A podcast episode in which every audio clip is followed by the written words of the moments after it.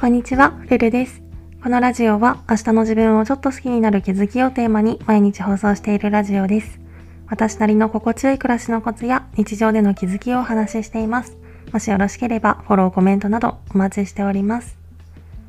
ということで今回は他人の存在による影響を最小限に抑えたいよねみたいなテーマでお話ししようかなと思います。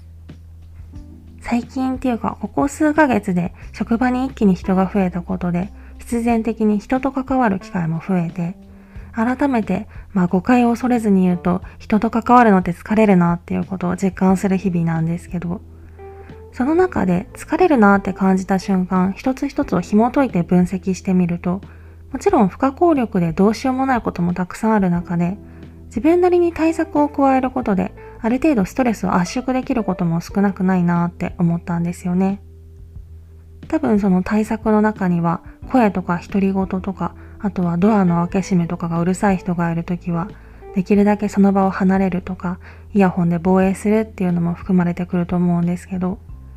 それ以外でも例えば相手の態度がいつもと違うなと思ってあれ怒ってるのかなって不安になることで思考のキャパを侵食するのを防ぐために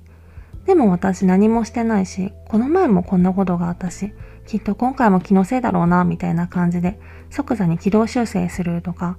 そもそもそうやって不安にならないように演技でも何でもいいから、どんなに嫌いな人にでも表面的には感じよく振る舞えるように演技力を磨いてみるとか、そういうのも多分巡り巡ってストレスを圧縮させることにつながるんじゃないかなって思うんですよね。で、なんか話がいろんなところにとちらかってしまった感じもするんですけど、曖昧な表現をすれば全部人と一緒にいると疲れるっていう、その一言に集約されるようなことでも、それをあえて一つ一つ分解して消耗する原因っていうのを突き止めて、で、それに合う対策を試していくことで、ストレスに使うキャパはかなり節約できるんじゃないかなって思います。まあ、今更なんだって話ではあるんですけど。つい忙しかったりとかすると特にやっぱ人って消耗するな終わりみたいな感じで思考が溜まってしまいがちだけどその時はちょっとめんどくさくっても思考を深掘りしてみるっていうのが結局は消耗を最小限に抑えることにつながるのかなって思うので毎日を過ごす中でうわ今消耗したなって思うことがあった時はその気持ちを意識的に分析するっていうことを改めて習慣にできたらいいなと思います。今回はそんな感じです。レターでの質問、感想も絶賛募集中ですので、ぜひお気軽にいただけたら嬉しいです。それではまた次の放送でお会いしましょう。